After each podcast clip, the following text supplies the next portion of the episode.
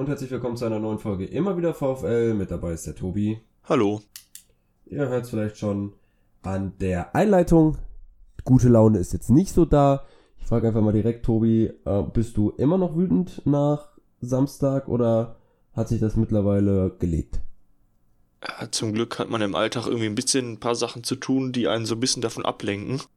Insofern habe ich eigentlich auch gar nicht so viel Lust, jetzt nochmal intensiv über das Spiel nachzudenken. Aber es hilft ja nichts. Ähm, dafür sind wir letztlich auch hier. Vielleicht äh, gehen wir nicht zu sehr in die Tiefe, weil da glaube ich auch keiner Lust drauf hat, sich das alles nochmal anzuhören. Ähm, aber ja, also ein bisschen hat sich das Gemüt gelegt. Ändert aber nichts daran, dass es, also Samstagabend, Sonntag, äh, ich war schon sehr gebrochen. Ja, nicht nur, also gebrochen trifft es eigentlich ganz gut, aber halt vor allem auch richtig wütend. Also da kam ja viel dazu. Erstmal diese wirklich schlechte zweite Halbzeit, wo man nicht gemerkt hat, dass man hier gegen Schalke spielt, was ja nicht nur ein Derby ist, sondern halt auch eine Brisanz im Abstiegskampf hat, sondern so, das, also, das war halt gar nichts, was, was da war, sondern dann halt auch danach die Aussagen, zum Beispiel von Förster, diese Aussage, die direkt nach dem Spiel kam, wo man sich fragt, Förster zum Beispiel einfach verstanden hat, was so die, die Wichtigkeit des Spiels war. So äh, erstmal für die Fans, aber auch für den Verein aus sportlicher Sicht. Und das hat mich danach nochmal so richtig wütend gemacht, als ich das gelesen habe. So, ja, keine Ahnung. Ähm, dann kommen natürlich noch andere Sachen dazu. Erstmal ja diese Leidenschaftlosigkeit, die man sowieso gesehen hat bei vielen. Ähm, Beispiel, Asano legt sich den Ball zu weit vor und bricht dann ab, anstatt dass man irgendwie versucht darum zu kämpfen, weil so weit vorgelegt äh, war der jetzt auch nicht. Stöger ähm, meckert oder dirigiert irgendwelche Leute im, im 16er, ähm, also im Schalker 16er, hat den Ball und vergisst, dass er den Ball hat und verliert ihn dann. Oder dass man einfach das Gefühl hatte, dass gar nicht um zweite Bälle gekämpft wird, weil man möchte sich ja eventuell auch nicht verletzen. Ja, also die zweite Halbzeit war wirklich, wirklich sehr, sehr schlecht. Ähm, ja, wie schon gesagt hast, also dann noch dazu diese, also ich meine, klar, natürlich ist das nicht schön, wenn du als Spieler da stehst und irgendwie Mittelfinger oder irgendwelche netten, netten Wünsche für die nächste Woche bekommst. Aber ich meine, es haben ja auch genug gesagt, es, ähm, die Mannschaft hat bis jetzt eigentlich immer nur positives Feedback von den Fans bekommen. Auch wenn es scheiße lief. Ich meine, wie oft hat man ganz hoch verloren und trotzdem immer nur positiven Support, aufmuntern weiter. Und dass man dann nach so einem wichtigen Spiel, was wirklich so kampflos verloren wird in der zweiten Halbzeit. Es war ja nicht so, dass wir irgendwie zur Halbzeit schon 4-0 zurücklagen und das sowieso aussichtslos war. Ich meine, klar, diese Saison ist es auch schon aussichtslos, wenn wir nur 1-0 zurückliegen. Seitdem haben wir oder wenn das der Fall war, haben wir noch nie was geholt. Aber da muss doch mal ein Aufbäumen stattfinden. Da kann man ja auch ändern, diese Statistik. Und ähm, das hat man einfach gar nicht gesehen, dass da irgendwie das Interesse war, das Spiel noch auf die richtige Seite zu lenken. Und das, wo man ja auch diesen Rückstand wieder komplett selber verschuldet hat. Es war ja nicht so, dass Schalke dieses Tor auch super rausgespielt hat und was weiß ich, sondern oh, du haust dir durch ein eigenes Ding, liegst du zurück und danach gibst du auf. Und das kann einfach nicht sein. Ja, das ist halt wirklich, wie das Tor wieder gefallen ist, da werden wir also erstmal auch diese ganze Diskussion, die jetzt um das Tor herum entstanden ist, die werden wir wahrscheinlich auch gleich mal aufgreifen. Ähm, aber ja, Schalke war ja noch nicht mal gut. Also eigentlich in der ersten Halbzeit war Bochum die bessere Mannschaft. Es war kein schönes Spiel, kein Spiel mit vielen Torchancen, aber wenn es Torchancen gab, hatte die der VfL. Da gab es gefährliche Torabschlüsse. Ähm, aber dann legst du das Ding halt wirklich selber rein, wieder kurz vor der Halbzeit ähm, und kommst dann, also dann denkst du ja, okay, man könnte jetzt halt auch sagen, okay, wir haben das kurz vor der Halbzeit bekommen, aber wir waren da die, das restliche Spiel besser. Schalke hat echt nicht gut gespielt. Ähm, Schalke ist seit so und so viel Auswärtsspielen sieglos. Ähm, so, da, so könnte man dann ja sagen, okay, wir, wir gehen jetzt direkt raus und fighten und versuchen schnell ein Tor zu machen, damit wir auch in die Köpfe kommen von den Schalkern. Aber nein, man denkt sich halt, wie du schon sagst, ja, okay, wir haben noch nie ein 1-0 gedreht. Äh, wird dann jetzt auch nicht klappen. Und so kam die Mannschaft dann wirklich raus aus der Halbzeit. Ja, also wir, wir haben ja jetzt zuletzt einige Spiele zur Halbzeit dann immer kurz vor der Halbzeit das 0-1 bekommen. Aber ja nicht gegen alle, aber gegen die meisten äh, hat man dann zumindest am Anfang der zweiten Halbzeit vielleicht so ein kleines Aufbäumen mal gesehen für einen gewissen Zeitraum. Ich meine, wir hatten auch, ich weiß jetzt nicht genau, vielleicht so rum die 70. mal eine kurze Phase, wo man gedacht hat, vielleicht geht da was, bis dann irgendwann das 2-0 fiel und dann war klar, okay, hier geht überhaupt nichts mehr. Aber das war viel zu kurz. Also, wenn du jetzt bitte, ähm, also klar, man, man kann gegen Schalke verlieren, aber nicht so. Ich glaube, das sage ich bei jedem Gegner. Aber wenn es halt ein Team gibt in der Bundesliga, wo man wirklich sagen muss, die sind uns jetzt qualitativ, äh, qualitativ nicht überlegen, dann ist es eben Schalke, ja. Also, ich meine, wer hat da gespielt? Matriciani ist kein Bundesligaspieler. Wir haben schnelle Flügelspieler. Ähm, das muss man doch ausnutzen oder zumindest mal versuchen. Also, ich verstehe es, äh, hab's wirklich nicht verstanden, warum man da so herzlos aufgetreten ist in der zweiten Halbzeit und, und es wirklich einfach nicht versucht hat. Ja, es ist, es ist einfach, es macht einfach sprachlos, was da passiert ist und macht halt dann auch wenig Hoffnung mit auch Blick auf die Spiele vor Schalke, ähm, im Hinblick auf die nächsten Spiele. Das waren jetzt so Spiele gegen Bremen, zu, vorher zu Hause gegen Freiburg und jetzt zu Hause gegen Schalke, wo du dann nochmal wichtige Punkte hättest holen können im Abstiegskampf. Hast du nicht gemacht. Keiner hat erwartet, dass man gegen Bayern punktet in München. Aber danach hat man eigentlich schon erwartet, dass man aus diesen drei Spielen vielleicht mal so sechs Punkte mitnimmt. Ähm, war aber alles einfach, die Leistung wurde ja immer schlechter. Und jetzt die nächsten Spiele, guckt man mal voraus, weiß man auch nicht, wo man Punkte holen soll. Also, das, das wird ja nicht besser. Augsburg kommt ins Ruhestadion, klar kann man da sagen, ja, da sollen wir drei Punkte holen. Stuttgart, da könnte man drei Punkte holen. Aber auch da muss man sagen, Stuttgart ist, ja, jede Mannschaft in der Liga ist qualitativ besser als wir aber ich, rein statistisch gesehen ist Stuttgart einfach aktuell unfähig. Und wir haben in der Hinrunde gesehen, was passiert, wenn Stuttgart mal ins Rollen kommt. Gegen, also wir haben wir es ja am eigenen Leib zu spüren bekommen. Augsburg ist nicht so richtig drin im Abstiegskampf. Die haben sich da eigentlich schon gut eine Distanz geschafft. Also da weiß ich, klar kann man da irgendwie drei Punkte holen, aber das stelle ich mir auch schwierig vor. Ähm, ich glaube einfach wirklich, dass dieses Spiel wenn jetzt nicht sofort eine Antwort kommt gegen Köln, ähm, krasser Wendepunkt war, auch was die Stimmung angeht. Ja, auf jeden Fall. Also, ich sag mal, das kann man ja schon nicht mehr, nicht mehr bestreiten.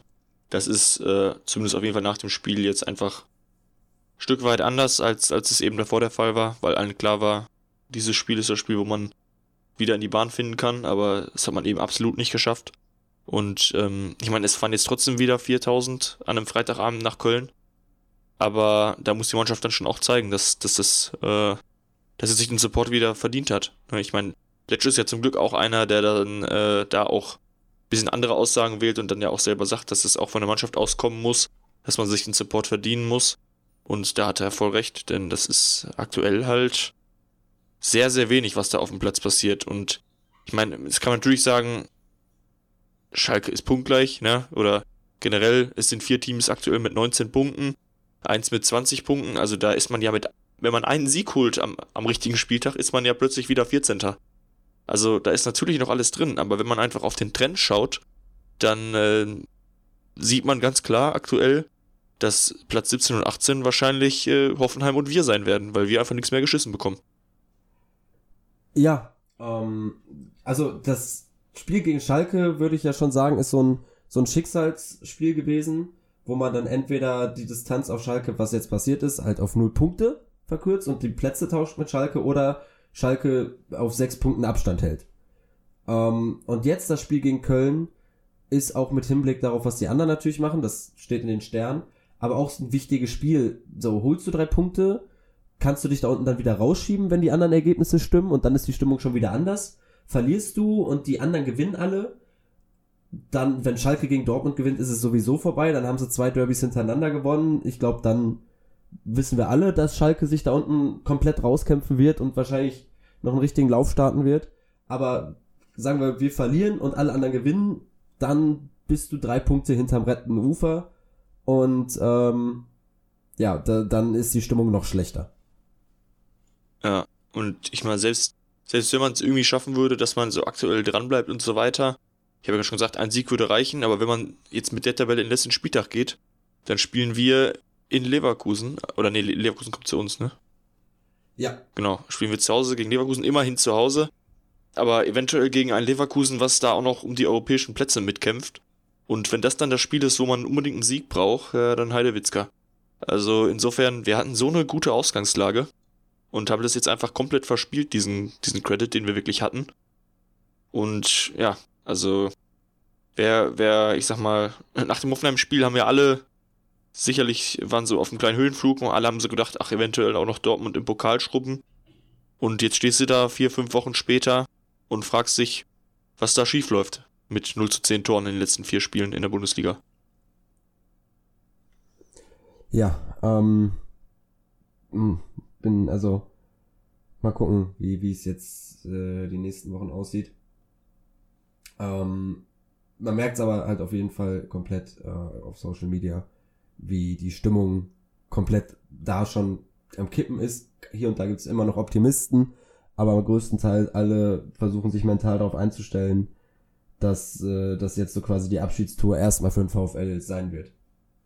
Ja, ich meine, ein, eine Sache, die man, also Toto alleine wird uns nicht retten, aber ich, vielleicht gibt das nochmal wieder einen kleinen Push jetzt durch die Mannschaft, auch fürs nächste Spiel, dass er wieder zurückkommt und ja, wieder ein bisschen Stabilität reinbringt ins Mittelfeld und vielleicht auch ein paar Kollegen dadurch wieder ein bisschen wacher werden auf dem Feld. Traurig, dass das so sein muss, aber ist vielleicht eine Chance, nochmal so einen kleinen Push ins nächste Spiel mitzunehmen. Aber es ist eben ein Auswärtsspiel und äh, ja, das äh, ist halt, äh, sagt halt auch schon einiges.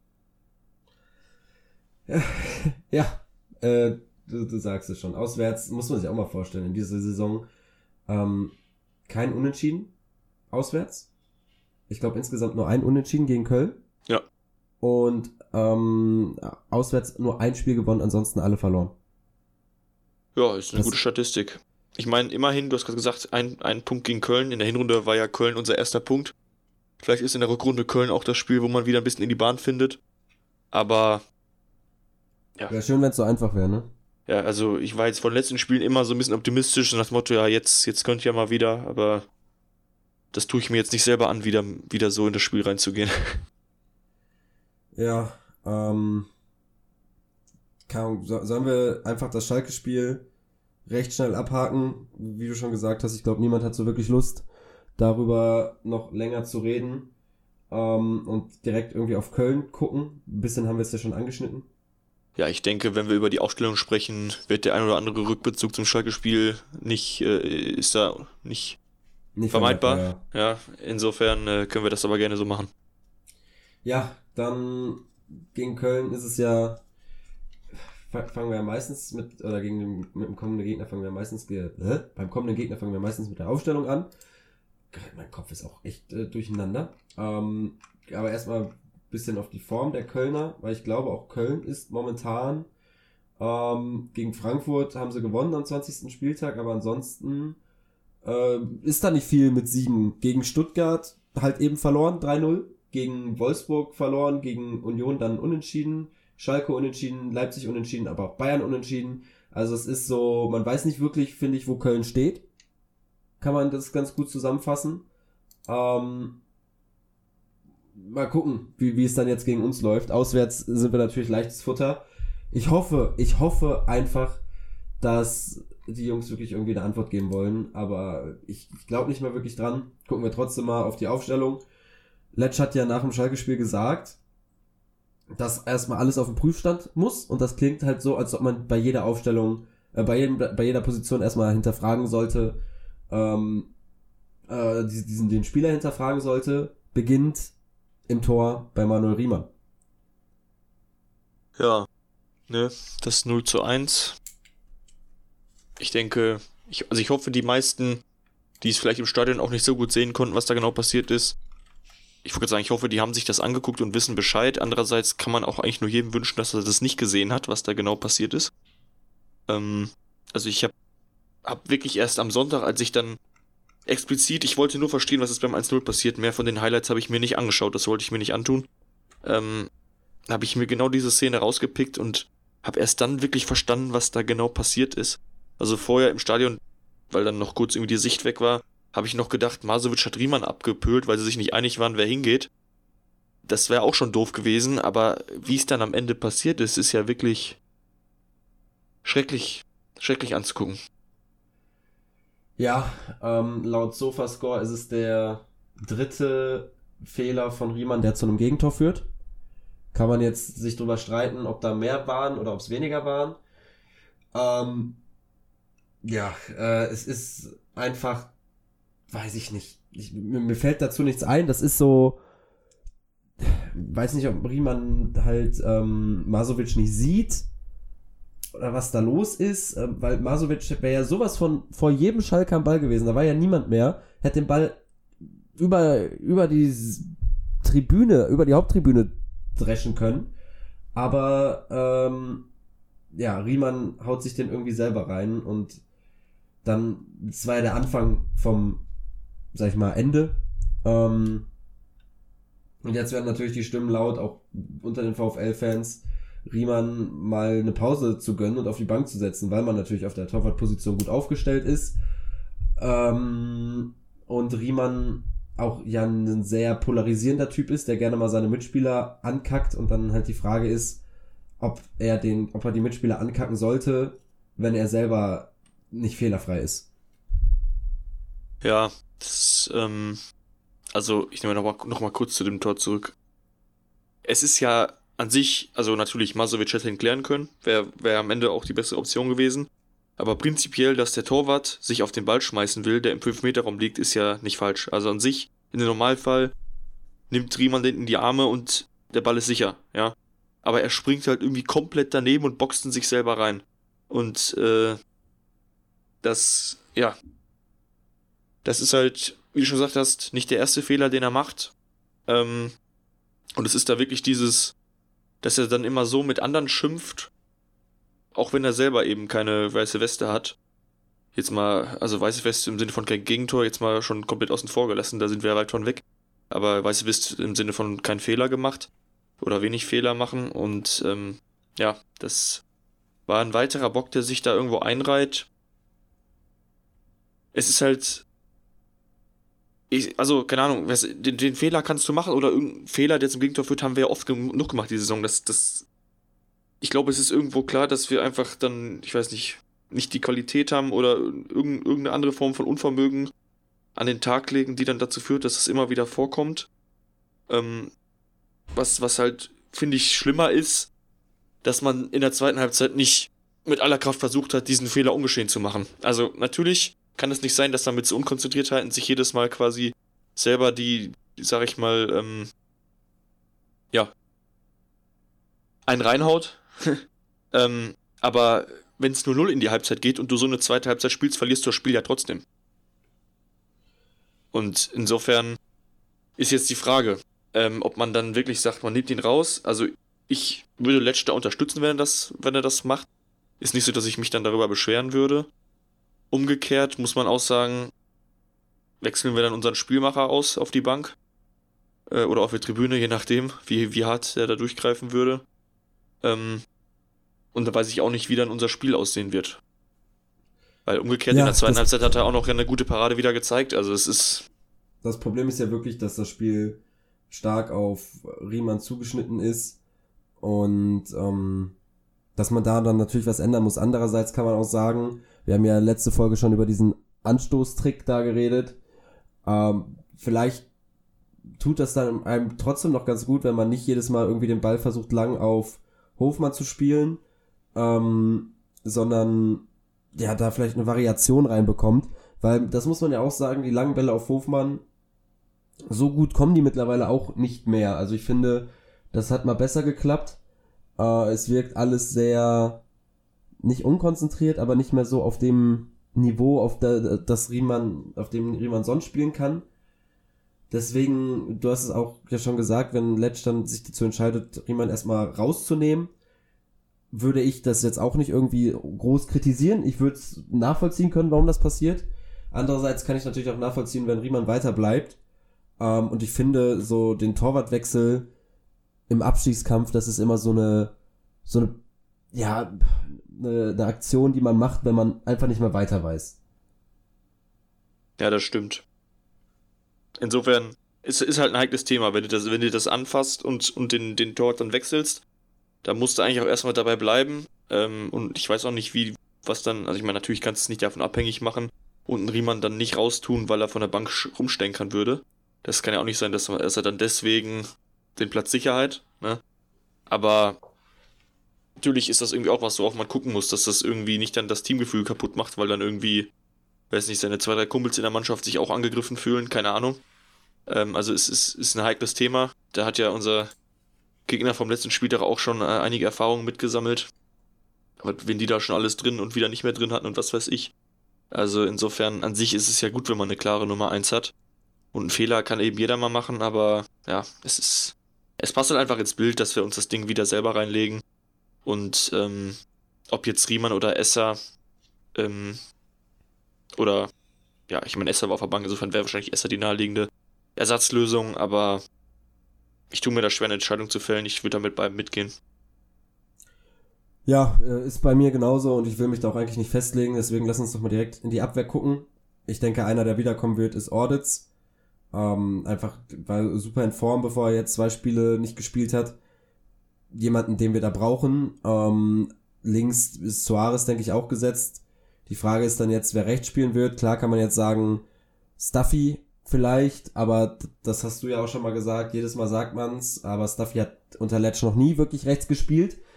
Denke ich mal nicht davon aus, dass es jetzt wieder der Fall sein wird. Die andere Option ist Jordi ähm, für Janko, aber auch da hat ähm, Letch irgendwann mal gesagt, dass er Jordi eher als Offensiven sieht. Gamboa ist noch nicht fit genug. Deswegen gehe ich davon aus, dass rechts wieder Janko spielen wird. Dann ist die Position, die für mich in der Abwehr fraglich ist, halt die neben Audits nimmt man Schlotterbeck rein oder Masovic. Beide haben es gegen Schalke eigentlich gut gemacht. Ich fand jetzt nicht, dass es an denen lag, dass wir da so verloren haben.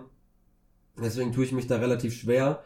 Ich finde aber gerade, weil Orditz und Masovic ähm, das vorher gut gemacht haben, dass äh, ja, dass das jetzt dann auch wieder so so, also dass dass man das jetzt dann auch wieder darauf machen sollte, also auf Orditz und Masovic setzen sollte. Und wenn man da mal zurückguckt, Masovic hat äh, gegen Freiburg gefehlt. Ordetz hat dann in Bremen gefehlt und gegen Schalke saß er nur auf der Bank und jetzt guckt man mal, klar, kann, ist, ist weit hergeholt, aber wie die Mannschaft gespielt hat in den drei Spielen, wie sie vorher gespielt hat, bevor, also als die beiden immer in der Startelf waren, ähm, ich gehe davon aus, dass die beiden da dann nochmal eine gewisse Stabilität äh, dem Team geben könnten von hinten raus. Ja, ich gehe da mit. Also ist ein bisschen schade um Schlotterbeck, weil er jetzt wirklich keiner war, der gegen Schalke schlecht gespielt hätte. Also an ihm lag es nicht. Hat ja auch sogar den Anschlusstreffer gemacht, der dann leider nicht gezählt hat. Ähm, hat auch, war einer von den wenigen, die auch so ein bisschen, auch, ich meine, das ist immer schwer zu werten, so von, von außerhalb, aber wohl von dem, was man gelesen hat, der so ein bisschen versucht hat, auch Lautstärke mit äh, auf den Platz zu bringen, um die Jungs ein bisschen wach zu machen. Ähm, aber andererseits, ähm, finde ich, muss Audets eigentlich zurückkommen. Er war unser bester Innenverteidiger, bis er krank ausgefallen ist. Und dann finde ich auch, sollte daneben Masovic spielen. Weil wenn man jetzt teilweise so ein bisschen in die Richtung geht, ähm, zu gucken, wer haut sich noch voll rein und wen kann man dann zumindest irgendwie auch Spielzeit geben, wenn es runtergehen sollte oder so, dass, dass er einfach langfristig für einen wertvoll bleibt und, und in Form kommt und so, dann musst du halt sagen, muss man auf jeden Fall Masovic spielen lassen, weil äh, dann spielst du nicht mit zwei Leihspielern, die im Sommer eh weg sind. Ähm, sondern spielst mit Masovic, der noch länger einen Vertrag hat bei uns. Und ähm, ja, dann, dann wäre ich auch bei der Viererkette, die du gerade genannt hast. Genau, ähm, dann könnte das, also klar kann man dann sagen, Masovic könnte sich so in den Fokus anderer Teams spielen, andererseits kann man Masovic vielleicht so dann davon überzeugen, wenn es dann doch runtergeht, von wegen, dass er dann eine tragende Rolle spielt beim VfL und mehr Verantwortung übernehmen soll, und äh, ja, es ist einfach wichtig, dass man dann jetzt auch auf Spieler setzt, von denen man weiß, okay, Entschuldigung, von denen man weiß, okay, im Not, also die würden noch mit runtergehen, weil der Vertrag mit äh, auch in der zweiten Liga zählt, ähm, was uns dann ja auch zum Mittelfeld jetzt bringt. Da kehrt Toto zurück nach seiner Rotsperre, der wird, äh, denke ich, gesetzt sein. Die Frage ist halt, wer davor spielt. Äh, Stöger, Kunde, Förster oder Osterhage. Ähm, ich bin eigentlich dafür, dass vor Toto Osterhage spielt, weil er hat gegen Schalke als einer der wenigen nochmal Einsatz gezeigt und gekämpft ähm, und sich reingebissen. Deswegen ist das Mittelfeld, also zwei von drei Positionen sind besetzt für mich von Toto und Osterhage. Ich weiß nicht, ob du da mitgehst. Ja, also Osterhage finde ich auch. Also der hat sich echt jetzt einer wegen reingehauen. Also der hat es auf jeden Fall verdient, wieder ran, ran zu dürfen. Dann ähm, ist halt die dritte Position und da kann man dann jetzt diskutieren, ne? Nimmt man Kunde mit rein, der aber halt gegen Schalke direkt in die Kabine gegangen ist. Wollen viele Fans wahrscheinlich auch nicht sehen. Förster, haben wir ja vorhin schon mal die Aussagen, äh, die Aussage von ihm im Kicker gesagt. Gegen Schalke war das auch jetzt nicht die überzeugendste Leistung von ihm. Ähm, bleibt noch Stöger, der halt auch irgendwo im Formtief ist, ähm, sich zwar immer reinhaut, aber halt was Pässe angeht und so deutlich abgebaut hat. Heißt, ja, wie, wie macht man das am besten jetzt auf der Position? Geht, sagt man immer noch, okay, wir nehmen Stöger mit, weil er könnte notfalls einer für den guten Pass sein. Ähm, nimmt man Förster mit und hofft, dass er jetzt ein bisschen körperlicher spielt. Oder setzt man dann doch auf Kunde, wo man weiß, dass er körperlich spielen wird, der halt aber eben, wie vorhin schon gesagt, ein Leihspieler ist, der dann äh, keinen Vertrag mehr für die zweite Liga hat.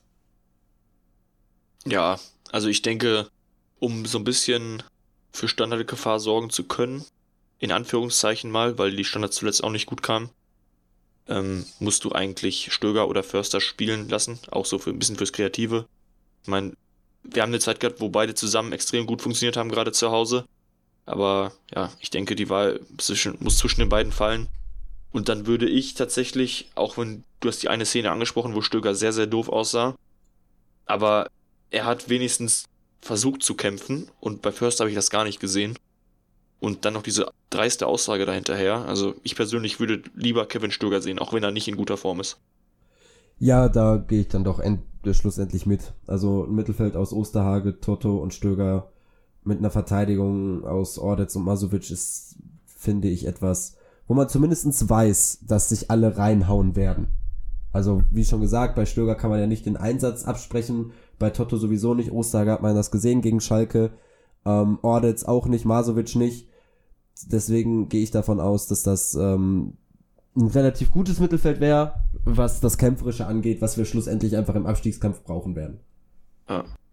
Ist doch die Frage, was wir vorne im Sturm machen, ne? Ja, da sind die Stimmen natürlich auch da, dass Hofmann überspielt ist, raus soll. Ähm, ja, da hat man dann als erste Option dahinter, denke ich, Bruschinski. Ganvula wird die ähm, zweite Option sein. Ich würde trotzdem erstmal mit Hofmann gehen, sollte er fit sein. Der war ja noch ein bisschen gesundheitlich angeschlagen am Anfang der Woche, musste aussetzen beim Training. Ich weiß nicht, ob er jetzt wieder dabei war. Ähm, ich würde trotzdem in, im Sturmzentrum nichts ändern. Auf den Außen hat man dann ja aber auch nicht mehr so viele Optionen. Gerrit ist immer noch verletzt, der sollte ins Teamtraining eingestiegen sein mittlerweile, leicht zumindestens, aber da wird ein Startelf-Einsatz gegen Köln zu früh kommen. Ähm, hat man noch Jordi, Jimmy und Asano für halt zwei Positionen auf den Außen. Genau. Ja, ich sag mal, wenn, wenn hinten rechts Janko spielt, wo wir ja beide von ausgehen, kommt Jordi halt für vorne noch in Frage.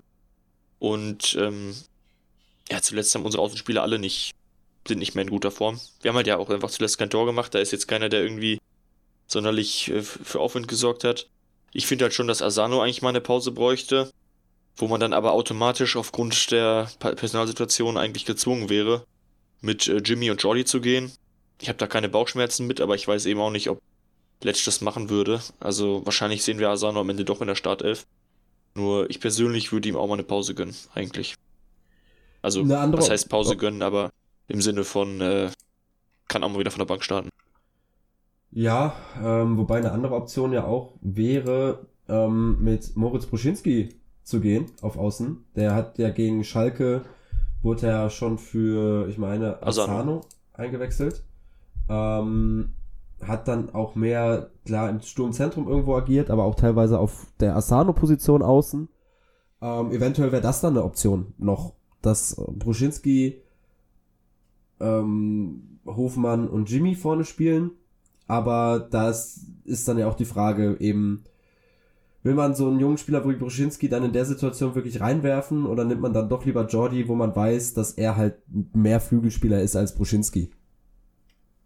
ich sag mal, gegen Schalke, das war ja dann auch ein Wechsel, der auch relativ spät kam, wo man dann auch gleichzeitig Jordi eben für Janko gebracht hat und quasi da so ein bisschen dann den offensiveren Außenverteidiger haben wollte und er mit zwei Stürmern spielt, sodass diese Außenposition von Asano gar nicht mehr unbedingt gefragt war. Herr Buschinski hat schon auf der Seite dann noch ein bisschen äh, auch geackert, das stimmt schon. Aber ob man jetzt wirklich in der Startelf dann in der Formation auch so einsetzt, Da, da würde ich fast eher mich nicht wundern, wenn Ganvula mal sowas macht. Der hat das ja auch schon mal in Testspielen gemacht. Ähm, aber ja. Du hast schon recht, Buschinski ist natürlich eher näher dran an der Startelf. Ist auf jeden Fall eine Variante, aber ich denke nicht, dass wir die jetzt sehen werden. Ja, also ich gehe, wenn, wenn einer da rausgeht, ist es wahrscheinlich Asano und dafür wird dann Jordi reinkommen und dann spielen wir mit Jordi, Hofmann und Jimmy im Sturm. Ja, mal gucken. Genau. Äh, gut, Aufstellung durch. Wir auch. Macht keinen Spaß momentan.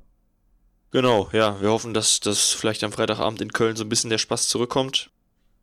Es spricht nicht viel dafür, aber sag niemals nie. Insofern ähm, gucken wir einfach mal, was uns da erwartet. Wir hoffen einfach, dass, dass die Mannschaft mittlerweile verstanden hat, dass, lustlose dass die Anzahl der lustlosen Auftritte für die Saison oder zumindest in Folge jetzt aufgebraucht sind. Und äh, dass das eben gänzlich anders aussieht auf dem Platz. Und äh, ja, werden wir Freitagabend schlau, ob das wirklich klappt. Ja, Freitagabend wissen wir mehr und äh, dann mal gucken, ob wir die nächste Podcast-Folge endlich mal wieder mit besserer Laune aufnehmen können. Schön wär's, schön wär's. Ja, gut. Dann äh, genießt die restliche Woche noch. Wir hören uns wieder beim nächsten Mal. Auf Wiederhören. Bis dahin. Ciao, ciao.